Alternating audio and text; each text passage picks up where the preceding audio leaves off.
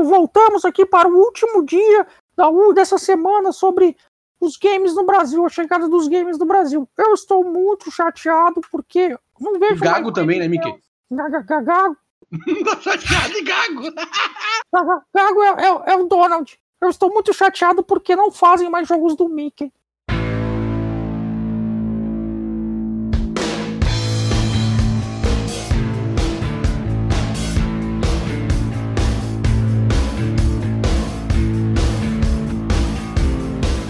É, Mickey, estamos aqui no último dia, último dia sobre a chegada dos games no Brasil. Hoje nós vamos falar de um assunto que eu deixei por último, que ele não entra na, nesse espaço de tempo, mas ele está ali perdido no meio da história.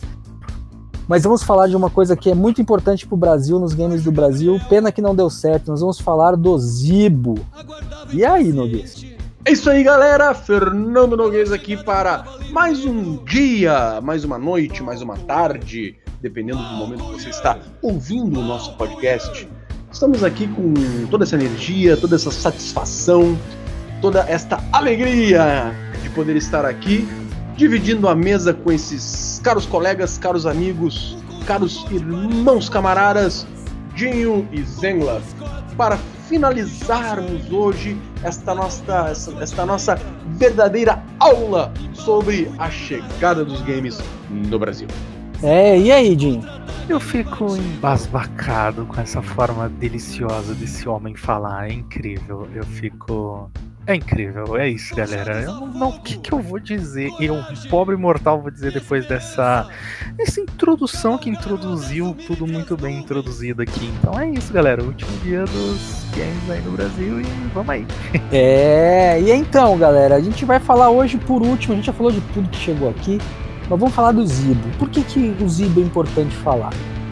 É, primeiro que assim, a gente tem que entender que o Zibo ele, ele foi uma ideia uma, uma, ideia genial, mas que foi aplicada de uma forma não muito genial e numa época em que não era permitido ter esse tipo de ideia genial. É, o que, que era o Zibo? O Zibo era um, jogo, um videogame que funcionasse como se fosse um celular.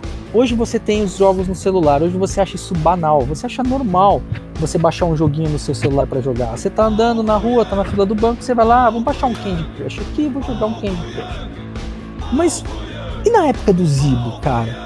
Se você tivesse a ideia de que, se você, que você podia ter um aparelho celular que rodasse games e você pudesse baixar o jogo para você jogar, entendeu? E aí, Noguês?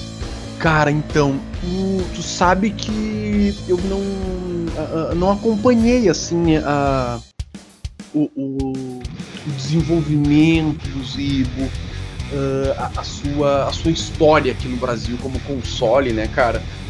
Então, uh, realmente não lia uma outra notícia do console, nem fiquei sabendo que ele tinha sido lançado na época. Eu acho que é uma coisa que tu já falou, Zen. Tá? Eu vou chover no molhado aqui, mas eu acho que é o que mais consegue sintetizar esse console brasileiro. Ele nasceu na época errada. A ideia era genial, era genial demais. É... Você tinha um aparelho de videogame que não precisava de mídia, nem tinha espaço para mídia, mas todos os jogos estavam disponíveis numa nuvem que você só podia só ia lá e baixava o jogo que você queria jogar. Alguns eram pagos, Sim. outros não. Cara, o problema é o seguinte: imagina baixar os games uh, pela internet, ter tudo jogar pela nuvem em 2009, cara. Nós aqui no Brasil, com uma internet ADSL, uma internet não, mas larga, então, precária, cara, era precária. Esse hum, que é o detalhe. Ele usava não, mas ele usava o chip do celular, ele usava o 3G. Era Meu genial. Deus. Sim, o problema. Não usava então nem a rede de, de, Não era nem rede fixa, então? Era um não, sinal 3G. 3G. Era um sinal ah. 3G da Vivo. Não, não, aí, aí encerra, engaveta o console e guarda. Não, mas hoje em dia, se você pensar, Noguês, você baixa um jogo inteiro pelo seu 4G. Hoje dia, não 10 anos atrás, né? É, então, por isso, que eu, tô, eu tô falando, cara. A ideia era genial, mas esse não era. E pra falar a verdade, esse não foi o problema do Zibo. Ah, não. Não, não foi. O Zibo era Isso parece ser um grande limitador mas do meu ponto de vista. não foi o problema. Porque assim, o Zibo, ele tinha ele tinha uma parceria com a Cal, Qualcomm, né? Qualcomm, vocês sabem que faz chip para celular, né? É Uma das Sim, maiores, sim, claro. a maior, né, produtora de chip. E quando a Tectoy chegou e sentou e conversou com eles e falou assim: "Olha, vamos fazer um videogame que é na verdade um celular que vai ter um chip de celular interno, vai usar uma, uma dessas placas da Qualcomm, que até, já naquela época as placas da Qualcomm elas eram com- microcomputadores internos que faziam tudo. Coisa que hoje é um, é um, um chip de celular, né? Normal. E aí, aquela época já tinha esse, esse, esse produto, né? Já tinha essa tecnologia. Então eles fizeram todo, todo o, a- o material, produção e desenvolveram os games, tudo para usar aquela placa, aquele chip da Qualcomm.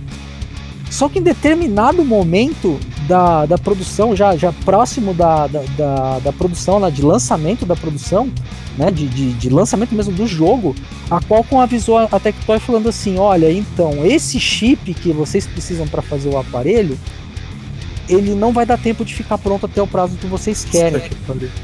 Então, a gente pode adiar o lançamento do videogame para daqui seis meses. E aí a Tectoy voltou para casa com essa dúvida, tipo, a gente tem espaço para esperar seis meses para lançar o videogame? E, sinceramente falando, a minha opinião, eu acho que a decisão foi equivocada. É claro que assim, eles tinham, eles deviam ter um prazo de break-even, que eles tinham que mostrar para os acionistas o resultado do produto. Eu sei que tipo, o que eu falo aqui é mais uma visão de gamer, uma visão de, de apaixonado e não uma visão de negócio. Mas é, eu enxergo que o Zibo teria dado certo se eles esperassem esses seis meses. Porque o que, que aconteceu? Eles acabaram tendo que transformar em alguns pouquíssimos meses um videogame que estava preparado para um chip gráfico potente, completo, que poderiam fazer coisas muito melhores em um chip que não era gráfico, era só um chip de processamento comum que era o que a Qualcomm tinha disponível na época. E toda a parte de, de, de fazer o jogo acontecer tinha que ficar a cargo do sistema operacional e a cargo do resto dos sistemas da placa. Ou seja, o espaço que teria livre para processamento de jogo acabou sendo usado para processamento de sistema. Então o videogame ficou limitado e os jogos que saíram saíram com uma qualidade muito abaixo de jogos de PlayStation 1 para um videogame da sétima geração.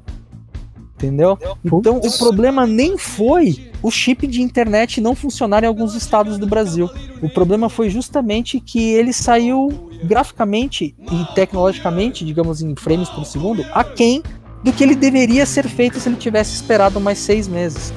Sim, é a qualidade gráfica era bem inferior, né, cara, a- a- comparado aos consoles da época. Bom, o, o preço de lançamento dele era 599 reais, né? Era mais que o Era preço do salário mínimo. 499. 499 ou 599? Eu acho que era 499 o primeiro Olha, preço. eu acho que era 599, cara, que os caras tinham anunciado. Enfim, eu sei que a comparação deles era que era mais Ah, não, caro do que o. O anúncio foi de 599, mas o lançamento foi de 499 porque não foi bem aceito, porque ele vinha com seis jogos junto. E aí o preço ficou muito mais alto, eles diminuíram 100 reais e tiraram alguns dos jogos. É uma coisa. Hum, tá explicado então. E aí o que acontece? Eles pegaram e ah, ah, com essa história do, do valor alto, né? Mais caro que um PlayStation, só assim, ó, o preço de 499, tu comprava um PlayStation e uns 50 jogo piratinha, né? Então, e de qualidade Sim. superior, né, cara? Então, pá, ficou complicado o meio de campo do Zibo, né, velho? É, não, também, ele não é- tinha como competir tecnologicamente porque ele não tinha o- a placa que foi feita pra ele, Ele não ia trazer aquilo que. sabe? É, é aquele, aquela famosa situação que a gente já viu em algumas vezes aqui, em conversas e tudo mais, é aquela situação em que você tem um plano lindo, tudo certinho, um, dois, três, tá ali, tudo seguindo uma risca legal, onde você vai ter um resultado legal, onde você preparou todo, toda a tua estrutura, todo o teu console, toda a tua, tua história de jogo, toda a tua linha, tudo, tudo certinho, ele tá tudo bonitinho, aí vem alguma coisa que não era pra acontecer, acontece e você precisa é, botar um, um remendo ali no meio e aí esse remendo não não dá, aí não deu. É, a, a decisão estratégica não ajudou o Zibo, Sim. entendeu? É, Cara, e outra coisa que eu acho assim, ó, essa questão dele ser um console 100% nacional, tem que colocar umas aspas nisso aí, né, cara?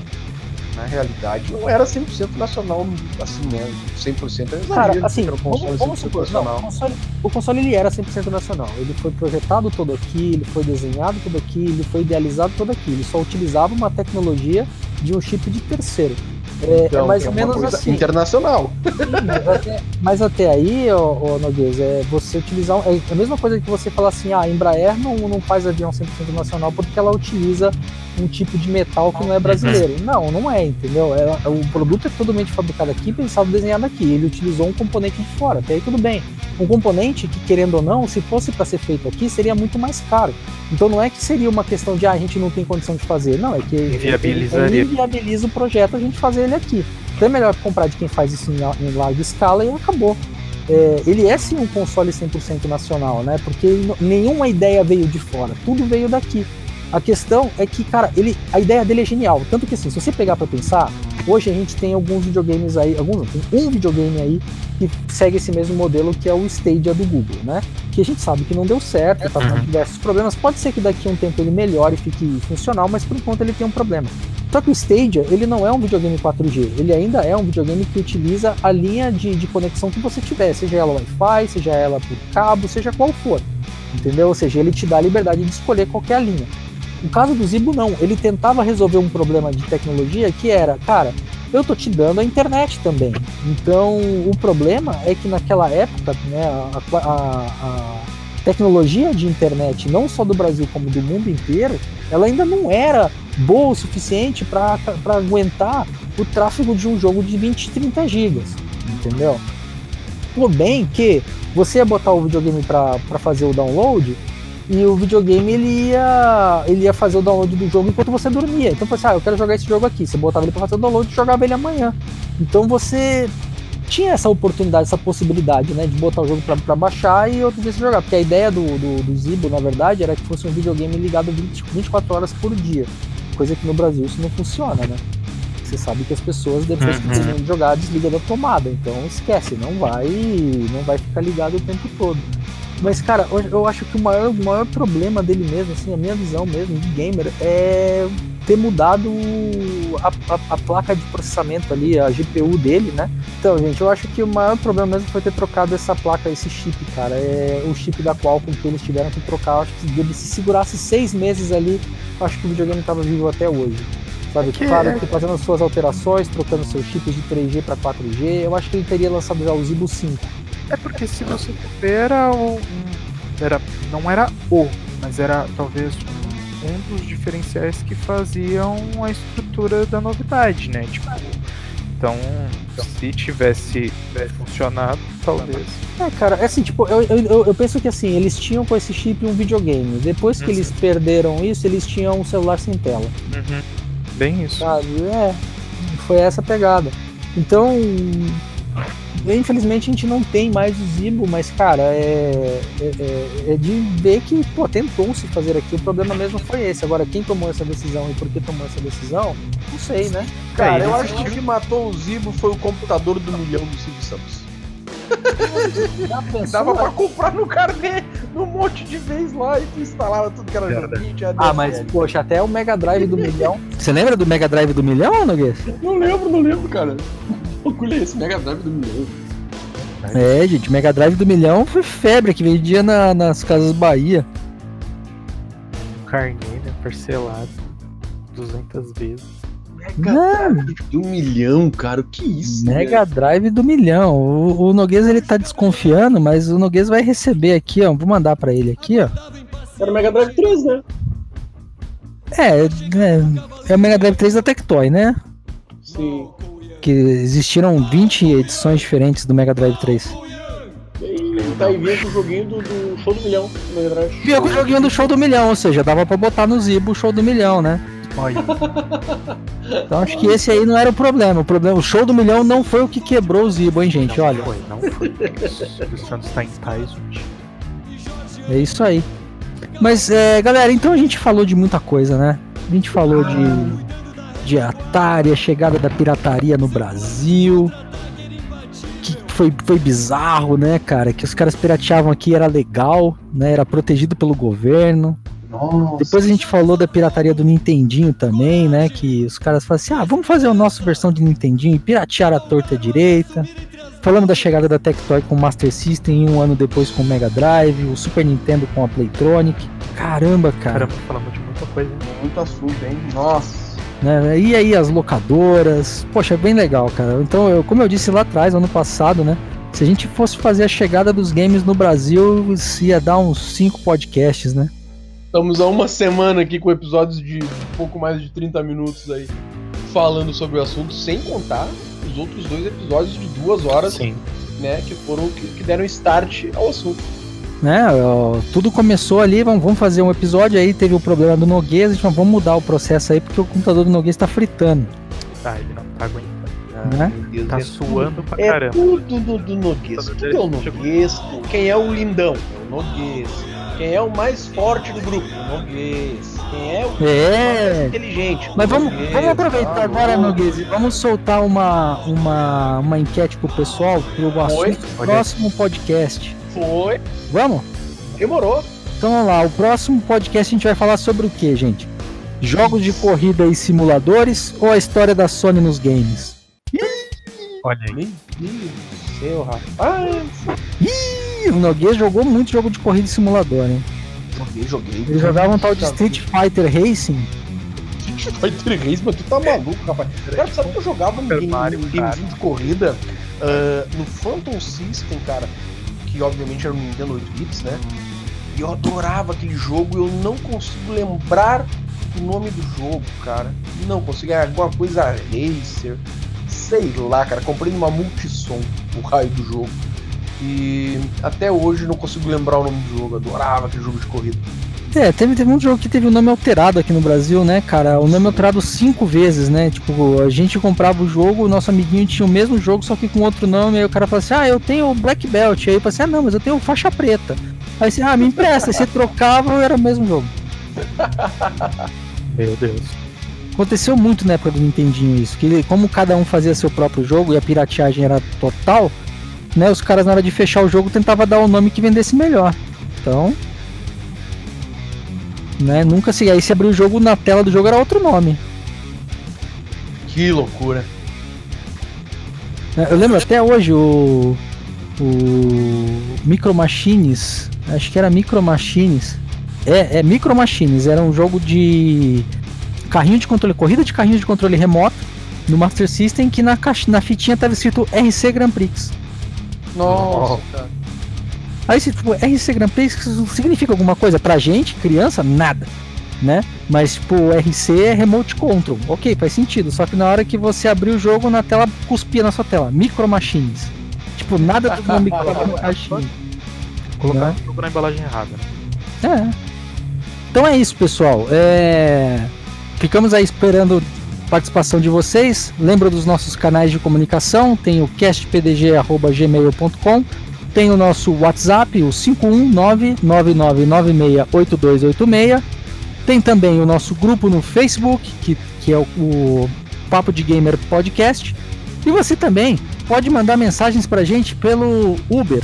Chama o Uber e manda pra nossa casa. E vem. ah, e se você for uma doméstica, é, tem uma campanha nova aí que estão fazendo pra, pra sortear passagem pra Disney pra doméstica, porque doméstica também pode pra Disney.